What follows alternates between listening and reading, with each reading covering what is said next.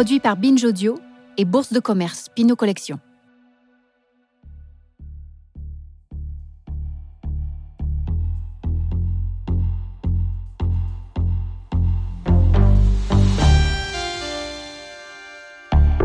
Ça a commencé comme ça. Kim Gordon.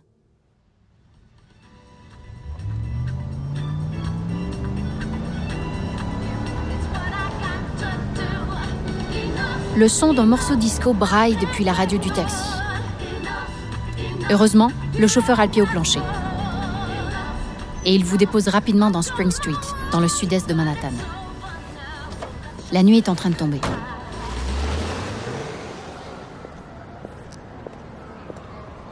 Vous êtes devant la galerie White Columns, un lieu alternatif qui accueille ces jours-ci un nouvel événement, le Noise Fest, le festival du bruit. Nous sommes le jeudi 18 juin 1981. Ça fait deux jours que le festival a ouvert ses portes.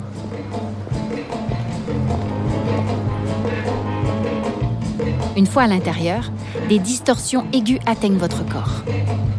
La pièce est petite, les amplis réglés au maximum. Le groupe sur scène est composé de trois garçons et une fille. C'est elle qui attire votre attention en premier. Elle se tient bien droite, la tête penchée sur sa basse, des lunettes de soleil à verre abattable, des têtes de mort sur la sangle de sa guitare. Et ce son. C'est une combinaison dissonante mais hypnotisante. Un maelstrom de notes qui trouvent leur accord sans qu'on comprenne comment. On est bien loin de cette disco bon marché qui a envahi les clubs de New York. Sur le flyer de la soirée, on cite un ex-patron de boîte de nuit, dégoûté par la fermeture de son club. Il dit Regardons les choses en face. Une partie de la musique est juste devenue du bruit. C'est pas faux, mais euh, en quoi c'est mal? Le groupe qui vous a électrisé ce soir s'appelle Sonic Youth. Et la bassiste, la seule femme du groupe, c'est Kim Gordon. Sonic Youth est l'un des seuls groupes rescapés du mouvement No Wave, qui revendiquait de déstructurer la musique et surtout de ne à personne. En conservant cette énergie, cette fureur mêlée de poésie, il est devenu un groupe culte de post-rock qui a inspiré des générations de musiciens. Cela dit, Sonic Youth, c'est beaucoup plus qu'un groupe de rock. Pendant 40 ans, le groupe a évolué à la croisée des arts, au cœur d'interactions surprenantes avec différents artistes. Son histoire est celle d'une aventure artistique unique, dans laquelle l'art contemporain a toujours eu une place primordiale, avec en son centre Kim Gordon, qui, avant d'être musicienne, était d'abord une artiste.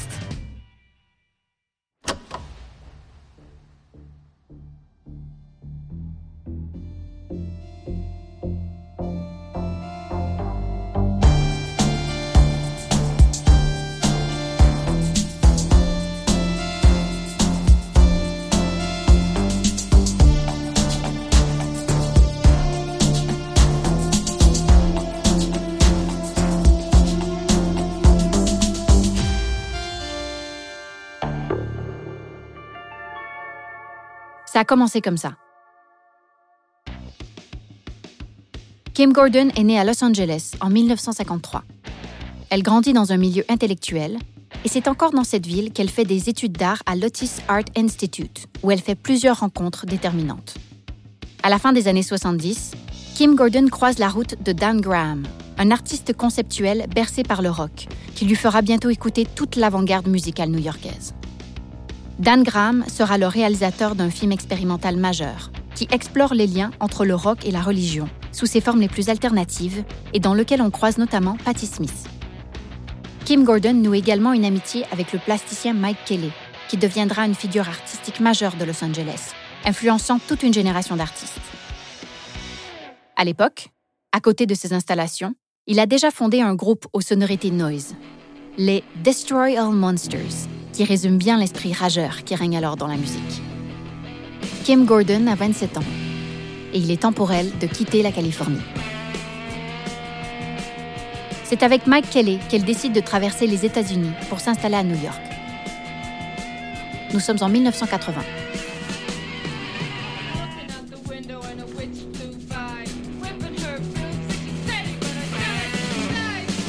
On trouve alors dans cette ville toute l'avant-garde et un bouillonnement culturel exceptionnel. Mais la ville est aussi dure, dangereuse et délabrée. Dans les anciens quartiers industriels de Manhattan, les rats côtoient la misère et la violence.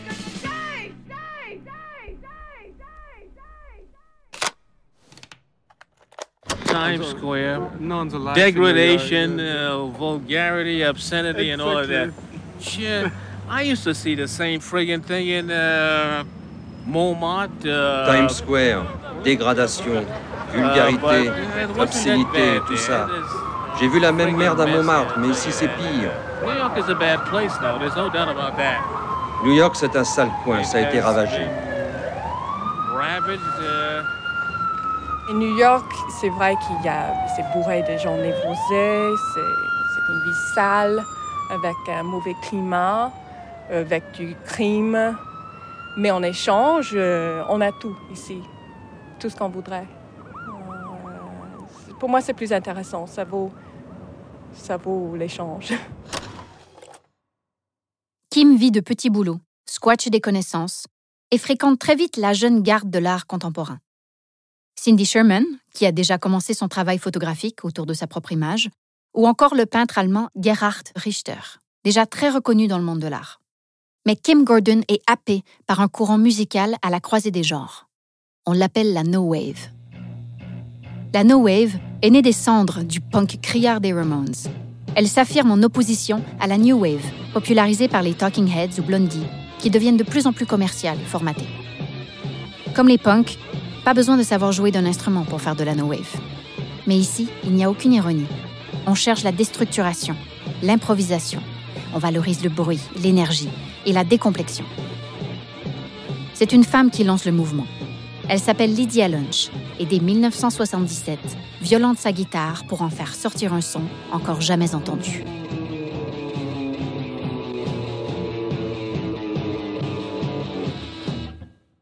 Toute une génération d'artistes s'intéresse à cette forme d'expression singulière et s'improvise musicien. Par exemple, l'artiste française Lizzie Mercier-Desclous, le cinéaste Jim Jarmouche ou encore le peintre Jean-Michel Basquiat. Tous s'adonnent à ce genre qui n'a ni règles ni contraintes.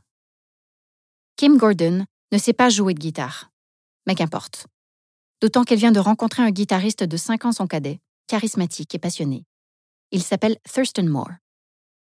C'est avec lui qu'elle entame une relation amoureuse et avec lui qu'elle fonde ce qui deviendra Sonic Youth. En 1981, Kim Gordon convainc Thurston Moore d'organiser le Noise Fest afin qu'il puisse se produire sur scène. Cette soirée, au White Columns, est donc une sorte de baptême de feu.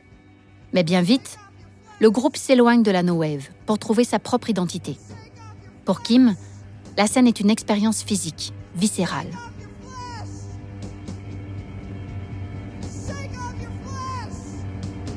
Dans son autobiographie, Girl in the Band, elle écrit J'étais parcouru de frissons, dans un état chaotique, surtout quand la musique se calmait, pour ne plus devenir qu'un grondement sourd.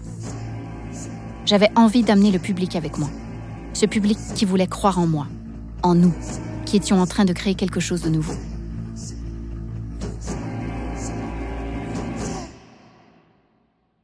L'art sera toujours présent dans la trajectoire du groupe.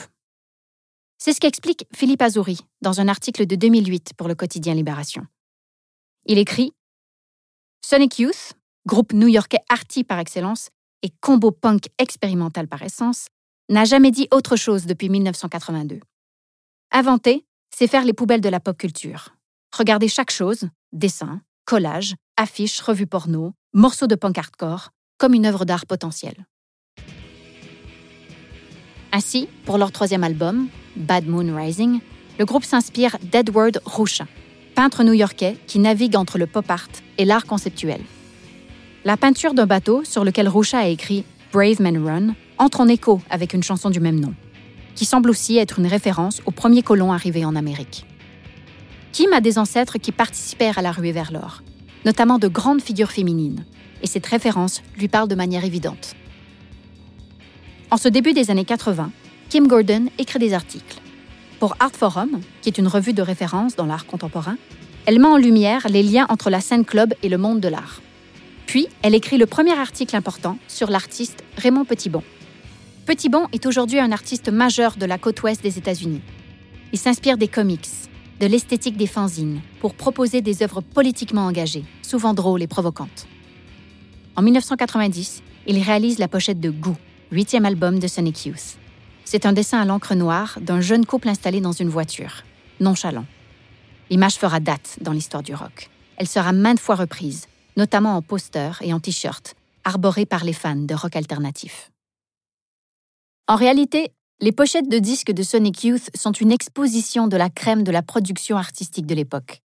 La bougie qui figure sur Daydream, sortie en 1988, est une œuvre du peintre allemand Gerhard Richter. Mike Kelly réalise un hommage à l'esprit du do-it-yourself avec sa tête orange crochetée de l'album Dirty de 1992.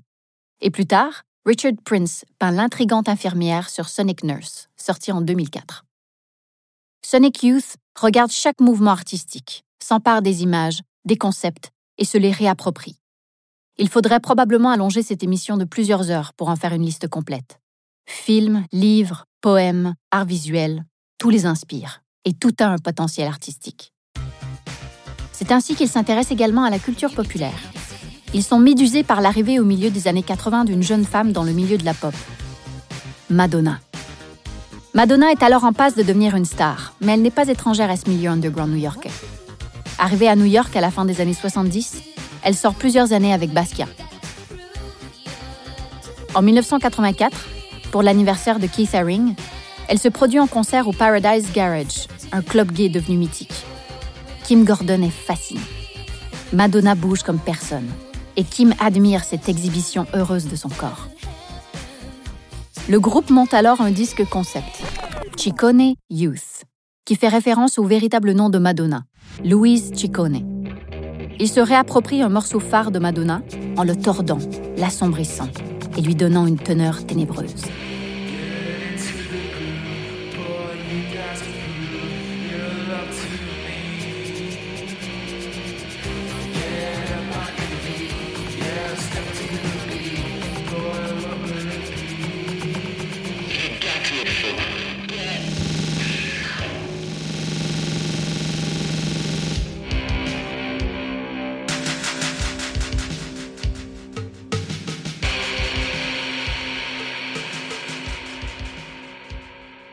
Plus tard, en 1997, Sonic Youth vit une petite consécration au sein de la culture pop et apparaît dans un épisode de la septième saison des Simpsons et en signe le générique de fin. En 2011, Kim Gordon et Thurston Moore se séparent. Après 17 albums studio, des tournées dans le monde entier et un nombre incalculable de collaborations, l'aventure s'arrête. Sonic Youth est mort, mais Kim Gordon renaît aussitôt et ouvre une nouvelle page artistique. Elle poursuit ses aventures musicales, en duo et en solo, et continue d'expérimenter. Mais se tourne finalement plus franchement vers l'art visuel. Avant Sonic Youth, en 1981, elle avait monté à New York une exposition très conceptuelle, Design Office, qui consistait à déconstruire des intérieurs d'appartements. Elle expose 30 ans plus tard dans la même galerie, offrant une rétrospective de son œuvre et y ajoute de nouveaux travaux. La série Noise Painting, des peintures où sont écrits des noms de groupes noise, réels ou imaginaires, mais aussi la série Twitter Painting, la mise en scène picturale de tweets écrits par des personnalités. Des tweets signés par Lena Dunham, par exemple, la créatrice et actrice de la série Girls, dans laquelle Kim Gordon fait une apparition remarquée en tant qu'actrice. Car même si elle est un peu devenue malgré elle, Kim Gordon déteste qu'on dise qu'elle est une icône. Pendant 30 ans, elle a bien sûr été la seule femme dans un groupe de rock avant-gardiste, devenant une figure très inspirante pour des générations d'artistes femmes. Mais elle n'est pas que ça. Elle était une artiste bien avant d'être The Girl in the Band, la fille du groupe, qui est le titre qu'elle a donné à son autobiographie. Elle a pris des risques, dépassé les préjugés et tenté le diable. Elle l'explique dans son autobiographie. Dans le passé, et encore aujourd'hui, je me demande, suis-je réellement forte? Si je dois cacher mon hypersensibilité, est-ce que je peux toujours me considérer comme une femme forte? Et puis parfois, une autre voix entre dans ma tête et chasse ses pensées. Elle me dit que les meilleures performances sont celles qui nous forcent à être vulnérables et nous sortir de notre zone de confort. Un peu comme dans un rêve hyper réaliste, où vous vous jetez volontairement d'une falaise sans finalement jamais risquer la mort.